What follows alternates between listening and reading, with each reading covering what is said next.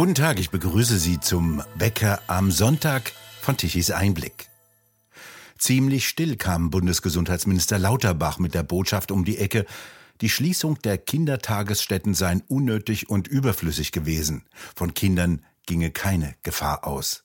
Er präsentierte mit Familienministerin Paus von den Grünen die Corona-Kita-Studie des Deutschen Jugendinstitutes und des Robert-Koch-Institutes. Und danach waren die meisten Kita-Kinder nicht wirklich krank. Sie seien auch nicht besonders gefährdet gewesen und langwierige Verläufe sowie schwere bleibende Schäden seien bei ihnen die Ausnahme gewesen. Also völlig das Gegenteil von dem, was bisher verkündet wurde. Auf Twitter erklärte Lauterbach lediglich lapidar, bei den Schließungen der Kitas in der Corona-Pandemie haben wir uns geirrt.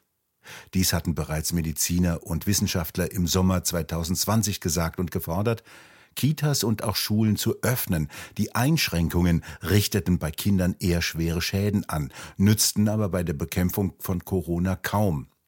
Wohlgemerkt, jener Lauterbach, der nur auf Panik sein politisches Geschäft aufbaut, eine Impfpflicht zu einem Machtkampf machte, der sagt jetzt nebenbei, ach sorry, war nicht so schlimm. Das bedeutete übrigens auch, dass eine Impfung für diese Altersgruppe nicht notwendig ist. Und was hat dieser Panikprofiteur Professor nicht noch alles von sich gegeben. Es sei absolut indiskutabel, dass ein Abstrich an der Gesetzgebungskompetenz gemacht werde unter dem Druck der Straße. Und wörtlich beschimpfte er Demonstranten gegen Corona-Zwangsmaßnahmen. Das sind Menschen, die diese Achtung nicht verdienten, definitiv nicht. Er hat vollständig vergessen, dass zu einer Gesetzgebungskompetenz Lauterkeit gehört, nicht lauter Bach. Er missbraucht das Vertrauen. Der Heidelberger Arzt Dr. Gunther Frank ist in seiner Praxis täglich mit den Folgen konfrontiert und meldet sich regelmäßig zu Wort. Herr Dr. Frank, April, April hat Lauterbach jetzt plötzlich gesagt. Was bedeutet das denn eigentlich? Das ist ja das Eingeständnis, das alles war großer Käse. Ich denke, wir sind an so einem Punkt angelangt, wo die Sache jetzt kippt. Also ich habe gerne immer gesagt, die Wirklichkeit klopft nicht mehr an die Tür, sie tritt sie ein und das bemerkt jetzt auch Karl Lauterbach und muss sich also zu solchen Aussagen ähm, kann gar nicht mehr anders, als solche Aussagen ähm, jetzt zu tätigen. Und ähm, das Ganze wird natürlich jetzt, sagen wir mal so, die Verantwortlichen werden sich jetzt darauf oder viel Energie darauf ähm, verwenden, wie sie diese Rückzugsgefechte mit, ähm, wie sie die vermeiden mit der Eingeständnis von Schuld, die sie auf sich geladen haben. Und äh, das wird sehr interessant werden die nächste Zeit weil natürlich äh, Politiker wie Lauterbach, aber auch sein Vorgänger Spahn sehr viel Schuld auf sich geladen haben. Äh, und die Frage wird natürlich im Raum stehen, inwieweit es auch justiziabel ist. Vielleicht wird Lauterbach mal den Tag verfluchen, dass er als ähm, Abgeordneter plötzlich ähm, Minister geworden ist, wo er einen Amtseid geleistet hat, der er meiner Meinung nach äh, in grober Weise gebrochen hat. Und äh, ich denke, wir sehen so den Anfang vom Ende derzeit. Bei der Pressekonferenz ist Lauterbach ja relativ unverhofft zu diesem Thema gekommen. Da gab es keine Anzeichen. Das geschah eher beiläufig. Ist das Strategie, möglichst wenig Aufsehen zu erregen und sich davon zu schwindeln? Also ich denke, die, ähm, die entsprechenden Verantwortlichen ähm, fahren ja seit, ja eigentlich seit Beginn der äh, Corona-Krise ähm, auf, auf, auf, kurzsichtiger Sicht. Sie, Sie ähm, haben natürlich einen Plan. Also die Impfung war natürlich äh, schon von der Bundeskanzlerin Merkel in der Ansprache im März 2020 angekündigt, mehr oder weniger. Aber das Ganze ist jetzt wirklich nicht im Detail irgendwie durchdacht, sondern äh, Sie folgen irgendwie gerade so, ja, wie kann man das nennen? Also ähm, jedenfalls auf kurze Sicht. Und äh, dann wird dann beiläufig mal sowas gesagt, äh, wohl wissend aber, dass man da gar nicht mehr drum rumkommt, solche Dinge auch dann ähm, auf konkrete Nachfrage irgendwann sagen zu müssen. Und dann macht man es halt mal so beiläufig, ähm, glaubend, dass man sich da um die Verantwortung drücken kann, weil natürlich das von Anfang an klar war, dass äh, Kitas oder auch Schulen niemals relevant äh, Infektionstreiber sein werden, wobei ja die ganze Infektion ja in keiner Weise außergewöhnlich war. Das zeigen ja die Zahlen eindeutig der Belegungen der Krankenhäuser. Die Todeszahlen von 2020, wo das eher ein mildes Sterbegeschehen waren, die ähm, völlig im normalen Grippebereich liegenden Infektionssterblichkeiten, die ja von Anfang auch schon ausreichend sicher klar waren. Also das ganze Lügengebäude äh, wird jetzt so ganz langsam versucht werden, so abzubauen und dabei sich da irgendwie rausmogeln zu können. Nur wird das nicht funktionieren. Der Schaden ist so groß, die, die Wut der Leute ist so groß, dass ähm, Lauterbach sich das, ich darf mal so salopp sagen, abschminken kann. Ja? Das wird nicht funktionieren. Er wird im Fokus stehen, neben anderen in der Verantwortlichkeit für die größte Verwerfung äh, der Bundesrepublik Deutschland seit äh, dem Zweiten Weltkrieg. Und äh, mit Todesopfern im hohen fünfstelligen Bereich, würde ich mal sagen, insgesamt Lockdown und Impfung mit äh, Geschädigten, äh, die ähm, in die Hunderttausende, wenn nicht darüber gehen. Also das wird noch heftig werden. Das waren ja sehr harte Geschütze, die Lauterbach aufgef äh, aufgefahren hatte. Kinder durften ihre Omas und Opas nicht mehr besuchen. Äh, sie äh, durften nicht mehr in Kindertagesstätten rein. Das waren ja richtig dramatische Verwerfungen. Können wir noch mal kurz einen Blick zurückwerfen, was denn Lauterbach, äh, wie denn Lauterbach das begründet hatte seinerzeit? Mhm. Ich meine, Lauterbach äh, kam ja erst später dazu als, ähm, sage ich mal, Verantwortlicher. Er hatte ja am Anfang da gar nichts damit zu tun. Er war ja so ein, ja, so ein jemand, der so mitgefahren ist in dem Corona-Wahn. Ähm, das war ja am Anfang zum Beispiel das Innenministerium gewesen unter äh, Seehofer, äh, die äh, dieses unfassbare Panikpapier da in die Welt gesetzt hatten, damit auch die, die Marschrichtung der Presse vorgegeben hatten, weil es natürlich dann durchgestochen wurde mit Absicht ähm, ein Panikpapier, äh, wenn ich mich, wenn ich daran erinnern darf, das im März 2020 in die Welt gesetzt wurde, was äh, grundsätzlich federführend geschrieben wurde von zwei Mao-Fans. Ja, einer davon auf der Payroll der Kommunistischen Partei Chinas, also unfassbar. Äh, und die haben quasi äh, ein Papier verfasst, was dann abgenickt wurde vom Bundesinnenministerium und seinen Institutionen. Ähm, also das ist, das ist, man fühlt sich wie im Irrenhaus. Und äh, da stand ja alles drin. Ja, also man muss Kindern klar machen, wie qualvoll der Erstickungstod der Großeltern sind, dass sie schuld daran sind und so weiter und so fort. Äh, wir werden Jahrzehnte brauchen, diese Neurosen aus den Köpfen äh, der dann Erwachsenen noch rauszubekommen. Ähm, und äh, Lauterbach hat dann einfach nur das weitergesponnen und weitergetragen. Aber die Verursacher sitzen, äh, das ist, ist meines Erachtens Seehofer und sein Ministerium. Das gab ja genügend, die schon von Anfang an gesagt haben, das ist alles überflüssig, teilweise schädlich und äh, das bringt nichts. Was passierte denn mit denen? Das alles muss äh, konsequent aufbereitet werden. Und zwar nicht im Sinne von Recht haben oder Rache üben, sondern im Sinne, dass unsere Sicherheitssysteme, Arzneimittelsicherheitssysteme komplett geschrottet worden sind durch Corona. Allerdings mit einer langen Ankündigung. Das geht ja schon seit Jahrzehnten, dass äh, äh die Bestimmungen, die auch äh, teilweise nach ähm, dem Kontergan-Skandal aufgebaut wurden, also Arzneimittelsicherheit, Prüfungen und dergleichen, die sind immer ein Dorn im Auge bei den Anbietern, ist ja klar. Und die haben immer alles versucht, das äh, zu äh, quasi ähm, äh, ja, zu umgehen. Und das ist bei Corona exzellent gelungen. Ja, also die ganzen Arzneimittelsicherheitssysteme von der äh, EMA bis hin zum Paul-Ehrlich-Institut quasi sind nur noch auf dem Papier existent. Und äh, das ist bei Corona vollkommen durchgeknallt mit äh, dem Ergebnis, dass wir also vollkommen ungeprüfte Arzneimittel in Millionen und in weltweit Milliardenfach ha angewandt haben. Und wir müssen genau äh, äh, rausbekommen, was da genau gelaufen ist, damit wir die Täter auch vor Gericht kriegen und dass wir wieder eine Arzneimittelsicherheit herstellen, die wieder 30, äh, besser 50 Jahre in der Zukunft wieder halten wird. Und ähm, Wichtig ist, dass wir jetzt den Begriff des Verbrechens auch in die öffentliche Diskussion hineinbringen. Also das ist ein unfassbarer Schaden, der entstanden ist. Der ist passiert aus bestenfalls Fahrlässigkeit. Äh, ich könnte mir vorstellen, in manchen Fällen auch mit Vorsatz. Und äh, ich habe die Gelegenheit benutzt in der letzten Bild-Talkshow, wo ich ähm, dankenswerterweise auch regelmäßig eingeladen werde, äh, da auch Klartext zu sprechen. Ich halte es äh, wirklich für sehr wahrscheinlich, dass sch wirklich schwere Verbrechen begangen worden sind in der Corona-Zeit. Ich habe sogar den Begriff bewusst gebraucht, Verbrechen gegen die Menschlichkeit, wohl wissend, dass es ein sehr schwerer Vorwurf ist. Ähm, das muss alles genau untersucht werden, ob diese Vorwürfe auch relevant sind, ob sie ähm, äh, dann auch einer juristischen Prüfung statthalten. Und dann müssen die Verantwortlichen entsprechend vor Gericht gestellt werden. Es gibt gar keine andere Möglichkeit. Und ähm, wenn dann äh, Lauterbach sagt so lapidar, naja, die Kitas waren ja nie Infektionstreiber, äh, schwamm drüber, war halt doof oder war halt ein Fehler. Nicht nur das hat er gesagt.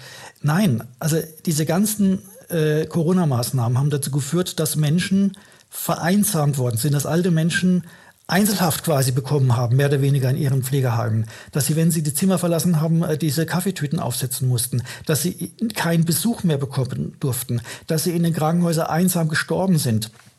Und, und, und, und noch viel, noch viel schlimmere Sachen kann man jetzt aufzählen. Und all das sind schwere Verbrechen, meiner Ansicht nach.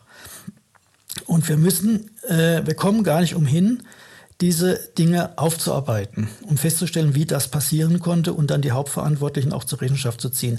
Wie gesagt, nicht aus Rache, sondern äh, damit wir in Zukunft wieder äh, die Sicherheit herstellen, die es vielleicht mal gab. Und äh, da sehen wir gerade so die Anfänge. Das Ausland ist da schon sehr viel weiter. Ne? Also wenn da zum Beispiel in, äh, in der Provinz Alberta die Premierministerin äh, in Kanada äh, sich bei den sich für diese Impfdiskriminierung entschuldigt ja, wenn der Supreme Court äh, in New York sagt, okay, äh, Feuerwehrmänner, Polizei, Polizisten, die sie nicht haben impfen lassen, sind zu Unrecht entlassen worden, in, ähm, wenn sie sich bei denen entschuldigen und die, die ähm, wieder einstellen und die äh, ausstehende Gehälter nachzahlen. Ähm, wenn in Großbritannien ganz offen darüber gesprochen wird inzwischen, dass, äh, dass es Impfopfer gab und im amerikanischen Fernsehen noch viel schlimmere Dinge auch zum Thema Fauci gesagt werden, dann zeigt es, dass im Ausland diese Aufarbeitung langsam beginnt.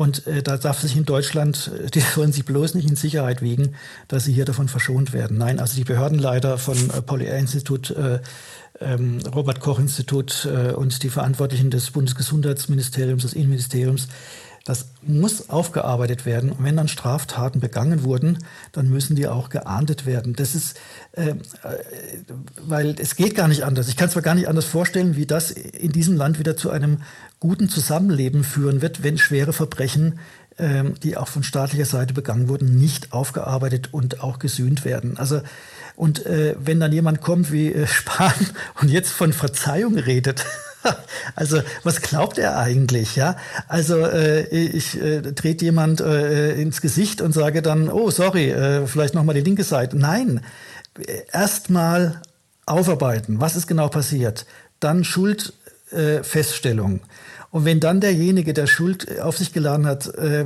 das zugibt und um Verzeihung bittet, dann lassen, dann lassen Sie uns drüber reden. Aber vorher nicht. Eine besonders zwielichtige und unrühmliche Rolle spielt ja der Berliner Virologe von der Charité Drosten. Der hatte auch behauptet, Kinder könnten genauso ansteckend sein wie Erwachsene und er hat noch viel mehr behauptet. Was trieb denn den als eigentlich Wissenschaftler? Wie soll ich es jetzt sagen? Also ich glaube, die ganze Charité spielt hier eine ganz unrühmliche Rolle. Es scheint ja geradezu, als hätte die Charité äh, die äh, Exklusivität für die Politikberatung in Berlin gehabt. Und äh, im Zuge der Aufbereitung möchte ich dann bitte auch mal wissen, wie viel Forschungsgelder sind eigentlich in der Corona-Zeit in die Charité geflossen? Und wer hat eigentlich verhindert, dass äh, im Beraterstab des äh, Bundesgesundheitsministers, also damals Spahn, die Leute nicht vorkamen, die eigentlich relevant sind, Epidemiologen? Ja. Wieso hat man nicht äh, Leute wie Mühlhauser, wie Windeler, wie Sönigsen, wie Schrappe im Team gehabt, sondern Modellrechner und Virologen, die ganz offensichtlich ihre Grenzen ihrer, äh, ihrer, äh, ihres Wissens und ihrer Zuständigkeit nicht sehen. Ich meine, Drosten ist niemals zuständig dafür, Voraussagen zu treffen, wie sich eine Krankheit, wie sich eine Epidemie in der Bevölkerung entwickelt, die schon losgetreten ist. Ja, sie war ja da. Und wir haben die Zahlen gehabt der Infektionssterblichkeit. Wir haben auch gesehen, dass eine Kreuzimmunität teilweise da sein muss, weil sich ja nicht jeder angesteckt hat. Und dass es überhaupt keine Killerseuche werden kann. Ja, jeder Epidemiologe und äh, Frau Mühlhauser äh, aus Hamburg hat ganz frühzeitig über das äh, Deutsche Netzwerk Evidenzbasierte Medizin Aufsätze geschrieben, wo das alles drin stand. Wer hat verhindert, dass die zuständigen Wissenschaftler dann in, äh, nicht im Beraterstab der Bundesregierung waren? Und das sind Fragen, die sind eminent wichtig, weil da geht es um Macht und Geld. Und äh, das ging fürchterlich schief auf dem Rücken der Bevölkerung. Und die, der Schaden ist so groß, dass wir auf keinen Fall da einfach zu übergehen können, naja, war halt nicht optimal oder so. Nee, war ganz schlimm. Und wir müssen rauskriegen, was genau da los war und wieso die Charité da dermaßen sich in den Vordergrund spielen konnte und äh, warum nicht die wirklich geeigneten ähm, äh, Wissenschaftler dann zu Rate gezogen wurden. Also Modellrechner bei einer ausgebrochenen Epidemie, jetzt Modellrechner als die relevanten Wissenschaftler zu sehen, ist der Wahnsinn. Ja, es ist wirklich total verrückt, an jedem Standard vorbei, der in diesem Fach gilt. Und das müssen wir alles genau äh, ja, äh, dann rauskriegen, was da los war. Lauterbach hatte ja nicht wörtlich dazu gesagt, äh, etwas über die Impfung, ob die nun notwendig war oder nicht. Aber im Prinzip bedeutet seine Aussage zumindest, dass eine Impfung für die Altersgruppe der Kinder nicht notwendig war. Also war das überflüssig und damit wurde auch erheblicher Schaden angerichtet. Naja, es, es wurden, äh, die, der ganze wissenschaftliche Standard wurde gebrochen. Also wurde hinweggefegt. Ich meine, es ist doch komplett verrückt. Wenn zum Beispiel jetzt gerade aktuell äh, wurde von, äh, von moderner Wissenschaftlern eine Kinderstudie veröffentlicht. Ja, also im ja, Phase 2, Phase 3. Ja, das sind eigentlich äh, Studien, die macht man vor der Zulassung, nicht danach.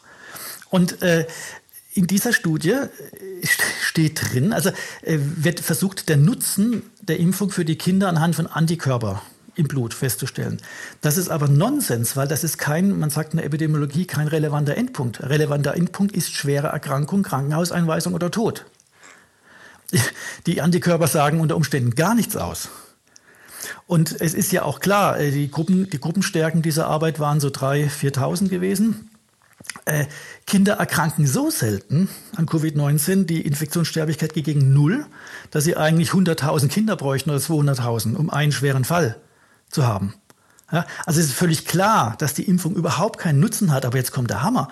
Die haben äh, äh, bei den Säuglingen mal einfach mal so äh, neben vielen anderen Nebenwirkungen festgestellt, im Vergleich zu Placebo gibt es eine schwere Nebenwirkung auf 220 Säuglinge.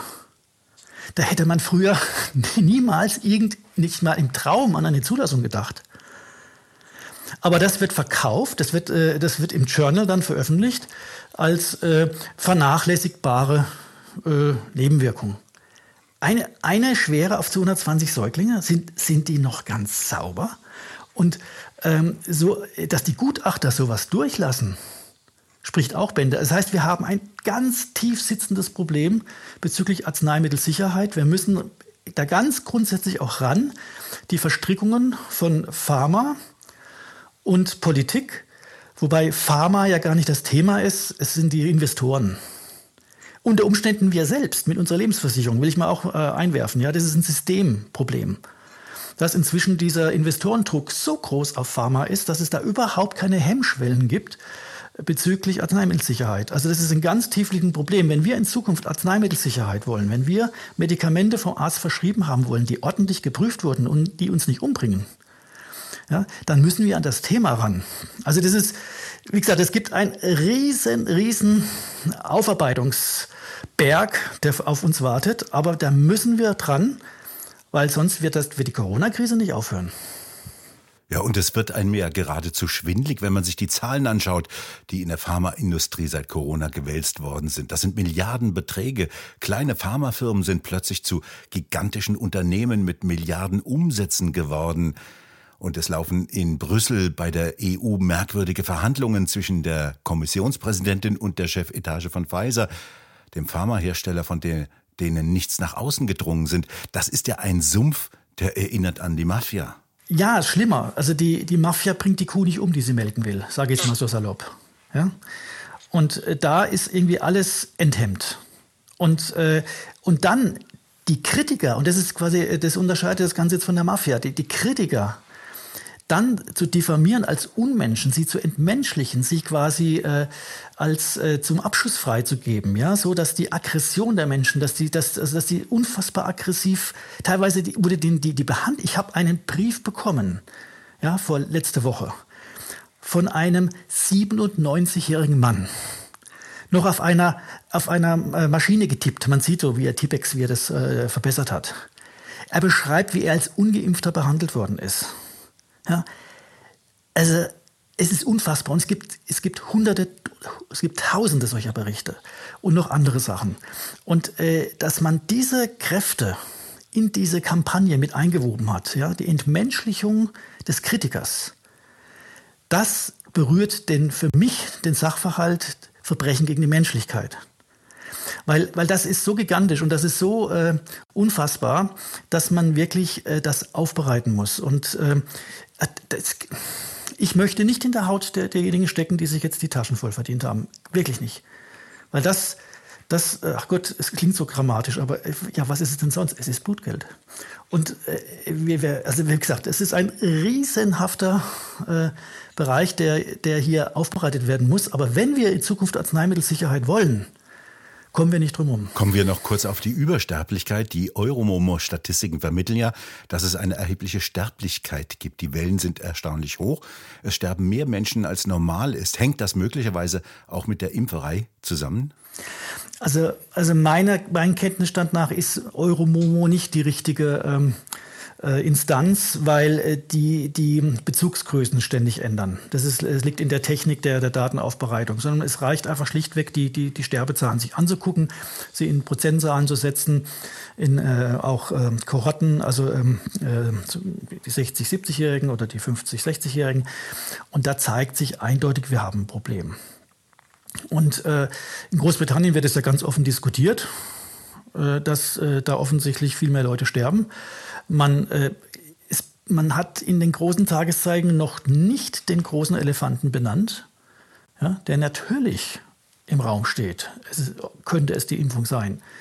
Weil alle anderen Faktoren gab es ja 2020 auch schon, bis auf die Impfung. Es gab den Lockdown, es gab Covid, alles andere, es, es gab es vorher auch schon. Nur da, wo die Sterblichkeit losging, da kam ein neuer Faktor dazu und das war die Impfung. Deswegen ist der erste Verdacht natürlich, dass es die Impfung ist. Und wenn das dann nicht mehr zu vermeiden ist, und das wird irgendwann passieren in den nächsten Monaten, dann glaube ich, dass auch in der öffentlichen Meinung das endgültig kippt. Wenn die Leute realisieren, dass ihre Schwester, ihr Bruder, ihr Ehemann, ihr Vater, ihre Mutter noch leben würde ohne die Impfung. Wenn die Leute das anfangen zu realisieren, dann kann Herr Lauterbach sich mal warm anziehen.